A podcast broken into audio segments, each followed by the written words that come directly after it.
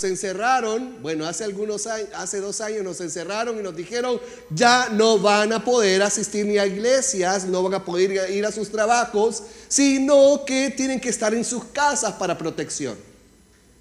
Ahora nos estamos enfrentando a una situación de guerra. Y no solamente de guerra, sino que también nos estamos, nos estamos eh, enfrentando a una situación de escasez a una situación donde está golpeando la gasolina y muy pronto se golpearán la canasta básica. Bueno, en los Estados Unidos cuentan de que hay almacenes que no tienen nada. Y estamos viviendo un tiempo difícil. Usted me podrá decir, hermano, es que ya viene el Señor. Sí es cierto, ya viene Cristo y tenemos de estar preparados, pero lo que estamos viendo en este tiempo son señales.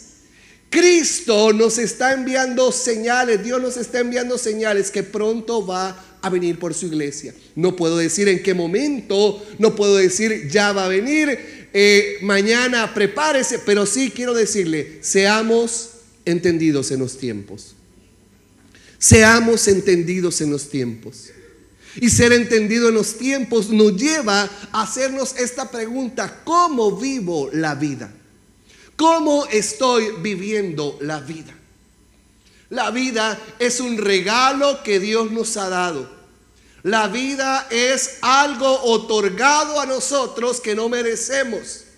Y no solamente el mismo hecho de vivir, sino que el mismo hecho de tener salvación. Dios nos ha regalado salvación por su gracia. Y los cristianos debemos de preguntarnos constantemente, ¿cómo estoy viviendo la vida? ¿Cómo estoy viviendo el regalo que Dios me ha dado? Y cuando yo me, hago esa pregunta, me permito evaluarme durante estos tres meses del 2022. En estos tres meses del 2022 he vivido una vida productiva en el Señor. Estoy desarrollando actitudes cristianas. Estoy desarrollando el carácter de Cristo en mi vida. Estoy permitiendo que el Espíritu Santo obre en mí. O simplemente estoy viviendo la vida como debo de vivirla. O simplemente estoy viviendo la vida reconociendo que mañana voy a despertar, mañana voy a tener un desayuno, mañana voy a tener un almuerzo y mañana también voy a tener una cena y mañana tengo que presentarme al trabajo. El cristiano debe de aprender a vivir una vida productiva. Y cuando yo hablo de producción, no me refiero a, desarrollarse de manera materialista. La vida de producción en el cristianismo significa una vida de crecer, crecer y crecer en el Señor. Y por eso Pablo constantemente les habla a las iglesias y les dice, devalúense, vean cómo ustedes están creciendo en su vida de fe, en su vida cristiana. ¿Por qué les digo esto, mis queridos hermanos? Porque los tiempos en los que estamos viviendo, los tiempos en los que estamos eh, enfrentando, son tiempos que debemos de estar anclados en la fe anclados en la fe. Anclados. ¿Por qué razón? Porque las corrientes son difíciles. Las corrientes progresistas, las corrientes materialistas son difíciles en este tiempo y el diablo está aprovechando las crisis para retroceder nuestra fe. Me toca atender a padres de familia, me toca atender a maestros, y muchos de ellos hoy en día están pensando en cómo atesorar dinero, cómo vivir con riquezas. ¿Por qué razón? Porque nos están bombardeando que debemos de ahorrar. Nos están bombardeando que estamos en una crisis. Nos están bombardeando que definitivamente necesitamos tener en nuestros bancos, tener en los bancos dinero para poder sobrevivir a esta crisis. Y en esta etapa de la vida, nos están enseñando que el materialismo es algo fundamental. Debemos de pensar en lo que tenemos y, atesorar más en lo que tenemos. Y yo quiero hablarles en esta mañana acerca de cómo vivir la vida fuera del materialismo. Cómo vivir la vida, una vida productiva sabiendo que estamos teniendo crisis económica, sabiendo que tenemos una crisis de salud. Pero en medio de eso el cristiano no debe, depender, no debe de perder su enfoque en las cosas de arriba. Las estadísticas dicen que hoy muchos cristianos han abandonado las iglesias por, por atender sus trabajos. Muchos cristianos han abandonado las iglesias por el temor a que puedan ser contagiados de COVID. Muchos cristianos están abandonando la fe debido a que posiblemente han perdido un ser querido. Y mejor dicen, sí, lo que más vale en este tiempo es que tú tengas, tengas dinero. Yo encontré un concepto eh, interesante acerca del materialismo. Es vivir la vida desenfrenada, desenfrenado, anhelo de posición y de riquezas. Es un desenfreno, es un anhelo por tener posiciones y riquezas. Y una de las cosas que me llamó mucho la atención de este concepto es que cuando nosotros somos materialistas, hay una carencia de satisfacción y gratitud. Hay una carencia de satisfacción y gratitud. Y eso es lo que nosotros nos están enseñando, eso es lo que están condicionando a nuestros niños también a través de las redes sociales, a través de la, de la, de la, de la eh, ¿cómo se llama? De los medios de comunicación. Adquieran el mejor juego. Pónganse en la mejor onda. Entre más juegos tienen, más vales también. Entre conoces, entre conoces más trucos de juego, más vales también. Vas a ser más famoso. El materialismo nos lleva a una vida de insatisfacción el materialismo nos lleva a una vida de ingratitud. No somos agradecidos con lo que tenemos porque queremos más. Queremos más, más y más. Y las corrientes de este tiempo nos están llevando a que debemos de adquirir más, más y más y más. Y carecemos de gratitud con lo que el Señor nos está dando. Carecemos de agradecimiento. El, materialismo, mis queridos hermanos, es una lucha que busca dominar el carácter de cada uno de nosotros. El materialismo es una lucha que busca dominar el carácter de nosotros, de nosotros mismos. ¿Por qué razón? Porque creemos que entre más tenemos, más valemos. Y ustedes saben que la vida cristiana no es así. No es una cuestión de posición, no es una cuestión de lo que tú tienes, es una cuestión de creer que Dios está haciendo en nuestra vida. El carácter no se ve por lo que tengo, el carácter no se ve por lo que he alcanzado. El carácter se ve en las circunstancias difíciles y lo enfrentamos de manera correcta, puesto, puesto nuestra mirada en el autor y consumador de nuestra fe. Dale un fuerte aplauso al Señor, hermano. Pablo le dice a Timoteo, ustedes saben que Timoteo fue un hijo de un hijo en la fe de Pablo. Y Pablo, una de las cosas que a mí me, encanta de Pablo, que Pablo fue un gran mentor en la vida de Timoteo. Amados, cuando nosotros tengamos hijos en la fe, cuando nosotros tengamos discípulos, seamos mentores que transformen el carácter de los, de los discípulos. Pablo, con la ayuda del Espíritu Santo, hizo sacar a Timoteo, lo hizo sacar, eh, lo, hizo, eh, lo expuso al liderazgo transformador. Por esa razón, eh, en, este, en este año eh, eh, nos reunimos con los líderes a hablar acerca de convicciones, carácter y líderes, las 13 capacidades. ¿Por qué razón estamos interesados en que usted tenga convicciones? Que se afirme en la fe. Pero también estamos interesados en que usted tenga el carácter de Cristo. Y Pablo llevó a Timoteo, un joven que solamente se habla de que fue educado por su abuela y su mamá Loy y su, y su, y su madre. Y la pregunta es, ¿dónde estaba el papá? Hablan del papá de Timoteo, pero me imagino que era un papá ausente. Y es por esa razón que los mentores, los, los, los, que nos dedicamos a discipular, debemos de llevar a nuestros discípulos a que conozcan la esencia misma de la fe. Y esa esencia misma es la transformación del carácter. Y en el carácter de la vida cristiana no existe el, material, el materialismo, existe la fe. Existe la fe. Por eso Pablo le dice a Timoteo en Timoteo 6:10, porque el amor al dinero es la raíz de toda clase de males. Qué, bonito, ¿verdad? Qué bonito.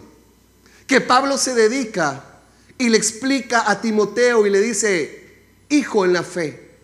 Me encanta cómo Pablo se, se, dirige a, a Timoteo y le dice, amado hijo en la fe.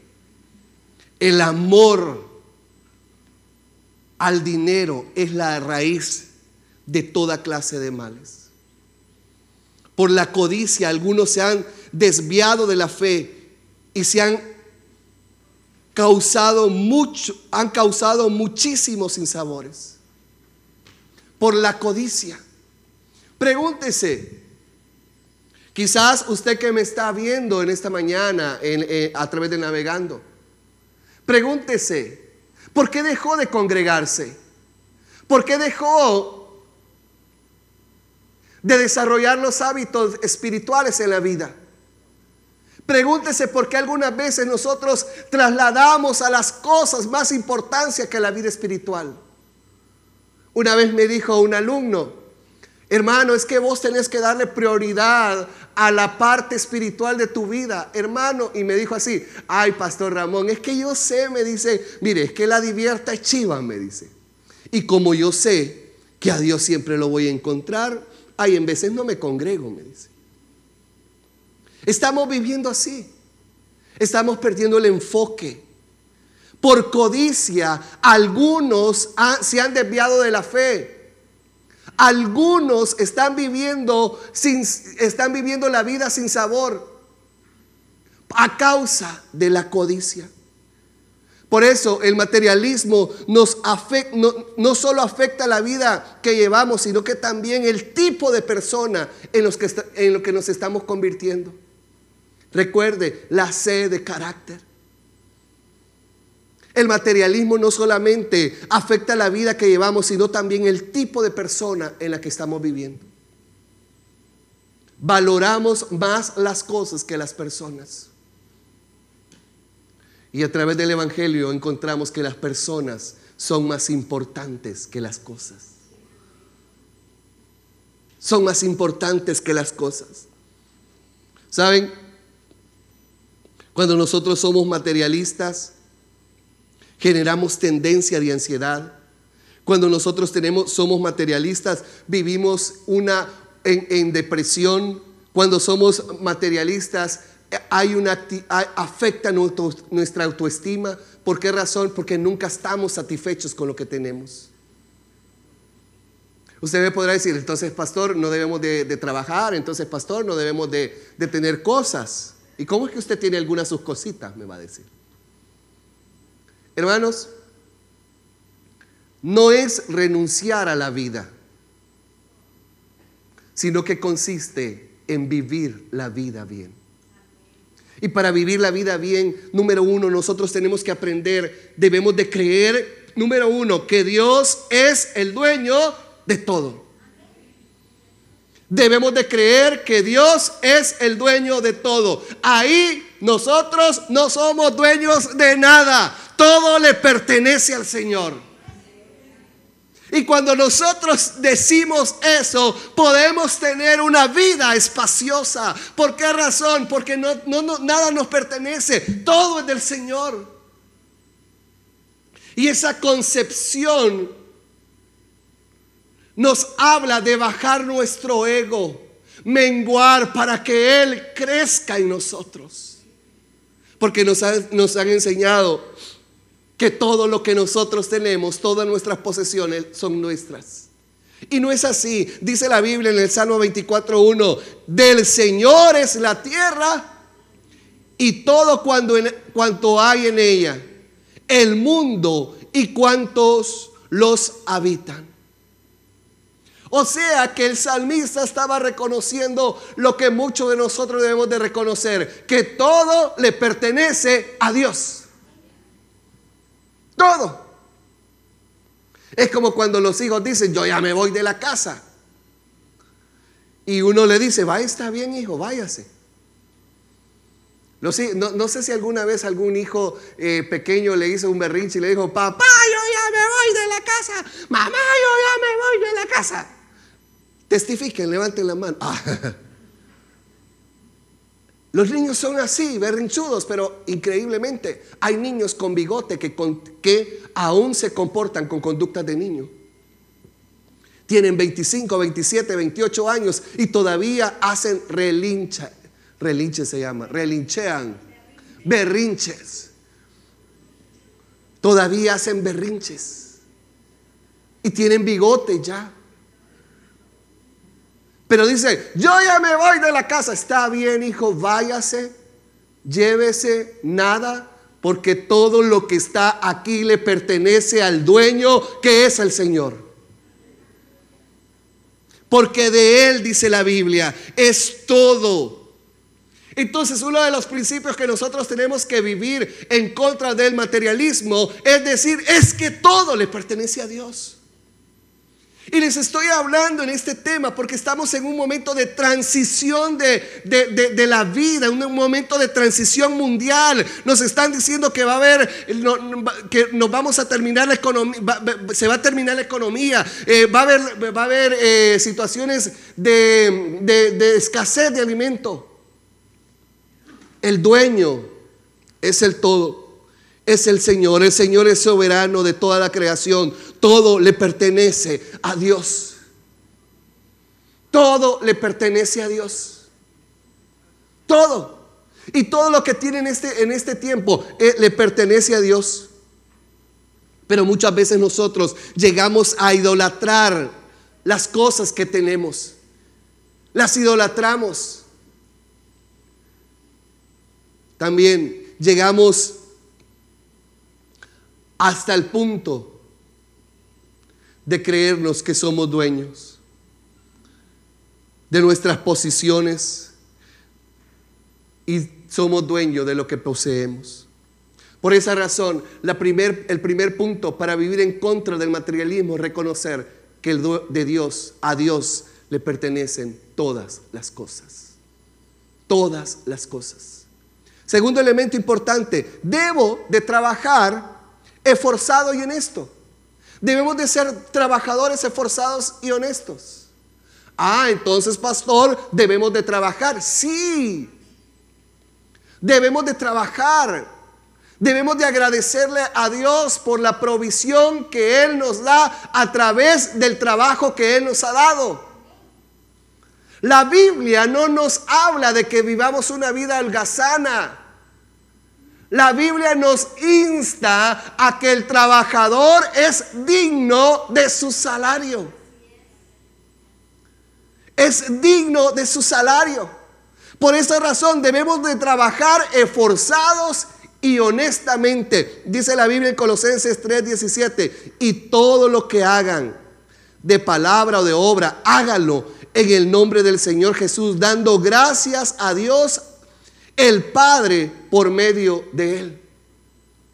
Entonces observemos la cultura ahora del trabajador esforzado y honesto. Todo lo que hace lo hace con calidad porque lo hace para honrar a su Dios. Todo lo que hace lo hace con excelencia porque lo hace para honrar a Dios. Amados, demos gracias por el trabajo que tenemos. Demos gracias a Dios por la fuente de empleo que tenemos. El trabajo nos permite otorgarnos valor a nosotros. Ese valor correcto, ese valor de forzado, ese valor de, de forzado y valiente. Por esa razón, sepa que debemos de dar gracias a Dios por lo que usted hace. Si usted trabaja en una empresa, glorifique a Dios porque Dios lo tiene en esa empresa y ore para que esa empresa sea prosperada. Si usted tiene un negocio propio, ore, trabaje para que sus clientes no pierda clientes, sino que gane más clientes por la atención del carácter de Cristo en su vida. Trabaje esforzadamente. Si usted se dedica a las ventas independientes, hágalo con gracia. Venda con gracia, sin mentir, sin, sin, decir cosas del producto que no son. Venda con gracia porque usted tiene el carácter de Cristo. Y todo lo está haciendo para el Señor. Para el Señor. Para Dios. Entonces, vivir una vida esforzada y honesta es una de las responsabilidades que nosotros debemos de tener. Debemos de tener. ¿Sabe? Estaba eh, hace unos días, fui a un congreso donde vinieron alguna gente de, otros países y dijeron, en el país, por cierto, ahí estuvo el pastor eh, Edwin Guzmán, en el país, siete de cada salvadoreño tiene un empleo, una fuente de empleo. Solamente tres no. Y dijo un hondureño, en Honduras, siete de cada hondureño no tiene trabajo. Hermanos, vivimos en una nación bendecida. Si usted pone un puesto de pupusas en una parada, vende las pupusas. ¿Sí o no? Si usted se dedica y se sube a los buses a vender dulces, vende los dulces. Vivimos en una nación próspera. Y usted me dice, ay, pero hermanos, vivimos en una nación próspera. La prosperidad viene de Dios, pero también viene de los ciudadanos que fielmente se dedican a trabajar esforzadamente y honestamente. En Haití el nivel de desempleo es alrededor del 80% en Haití. Del 80% es el nivel de desempleo. Interesante, ¿verdad? O sea que el, 2 el, el 20% tiene empleo en Haití. Por eso hay tanta pobreza.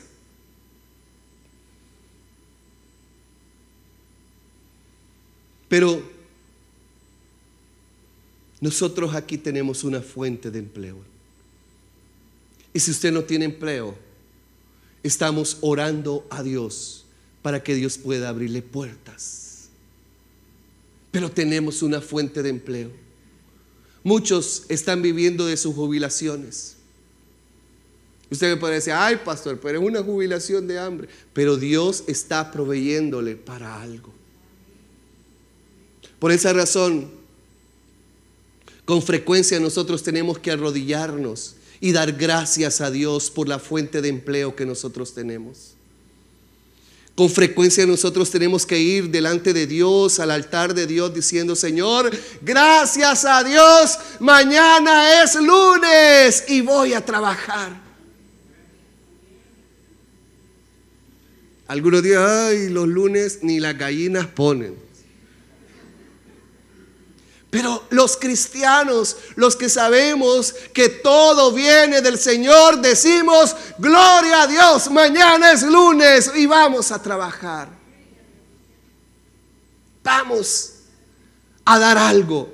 Quizás usted me diría, pastor, pero ya yo ya no trabajo, ya soy alguien jubilado, pero lo que usted hace produce en su casa.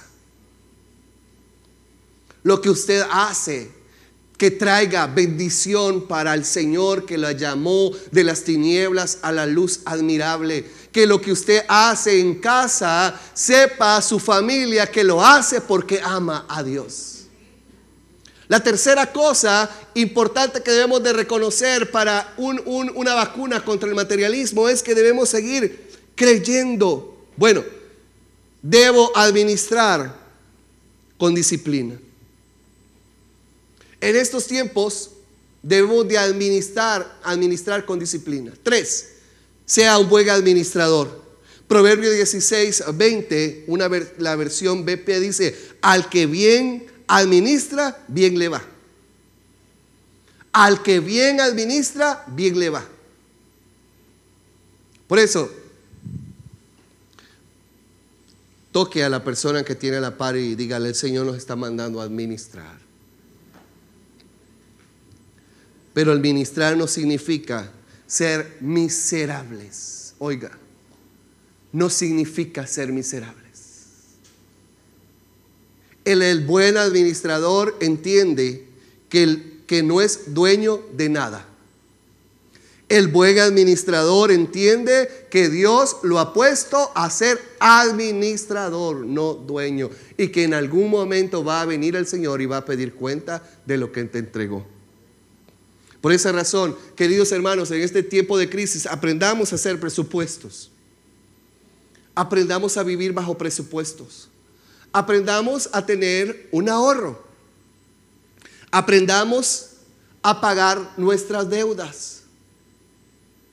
Hermanos, si recién salidos de los cuatro meses que nos tenían eh, en las casas, comenzaron a llamarnos bancos para que comenzáramos a tener créditos. No sé si les pasó eso.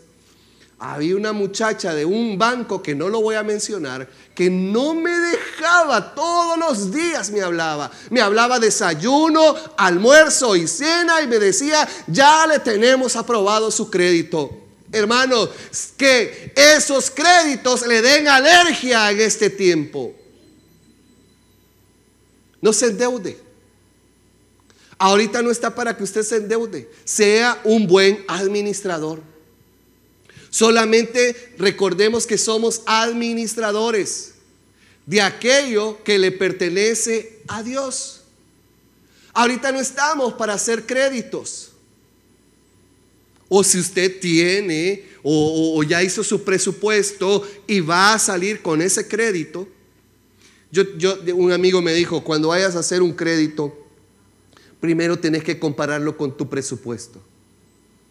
Si tu presupuesto te da para pagar el crédito, hágalo. Por esa razón, recordemos hermanos, somos administradores, no dueños. No dueños. Porque todo le pertenece al Señor. Yo quiero recomendarle lo siguiente. Ya ven, el pastor nos manda a ser buenos administradores ya no vamos, ya no vamos a, tomar café. No. Ya no nos vamos a tomar el pan dulce, tan rico el pan dulce, ¿verdad, hermano? ¿Cuántos votan que el pan dulce sea una, un, platillo que debe de estar en todas las mesas salvadoreñas? Cuando llegue a ser presidente, ¿eh? van a tener semita alta, El marquesote, ¿verdad? Ay, tan rico. Por eso, un buen administrador no es miserable. Un buen administrador no es botarata. Un buen administrador maneja sus finanzas con sabiduría. Y manejar sus, finanzas con sabiduría, no me vaya a malinterpretar hermano, pero es pagar todo a tiempo eso incluye ofrendas y diezmos. Eso incluye ofrendas y diezmos. Eso habla de ser un buen administrador. Y para terminar, en este tiempo de crisis y esta vacuna en contra del, dentro en contra del materialismo, nunca debo, bueno, número cuatro, debo seguir creyendo que Dios es mi proveedor. Debo seguir creyendo que Dios es mi proveedor. Debo seguir creyendo que Dios es mi proveedor. Levante sus manos ahí donde está y dígale, Señor, sigo creyendo que tú eres mi proveedor. Mi proveedor. Mi proveedor sigo creyendo que tú eres mi proveedor. Mateo 6:31 dice, así que no se preocupen, diciendo que comeremos. Así tenga sus manos levantadas. O que beberemos. ¿O con qué nos vestiremos? Los paganos andan tras todas esas cosas. Pero el Padre Celestial sabe que ustedes las necesitan. El Padre Celestial, dice Mateo, sabe que ustedes las necesitan. Más bien, dice la Biblia en el versículo 6:33, busquen primeramente el reino de Dios y su justicia, y todas las cosas serán añadidas, porque tenemos un Dios proveedor.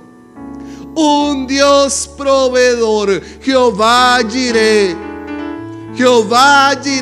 Y en este tiempo de crisis, en este tiempo de situaciones difíciles, levante sus manos y diga, mi socorro viene de ti, porque tú eres mi proveedor, tú eres mi sustentador. Quiero invitarle que se ponga sobre sus pies en esta mañana y que le pueda decir, Señor, aun cuando el mundo esté en crisis, aun cuando las cosas vayan mal, yo quiero reconocer que usted es el proveedor mío, el sustentador, el que siempre nos ha proveído en casa y que nada nos faltará, nada nos faltará, nada nos faltará.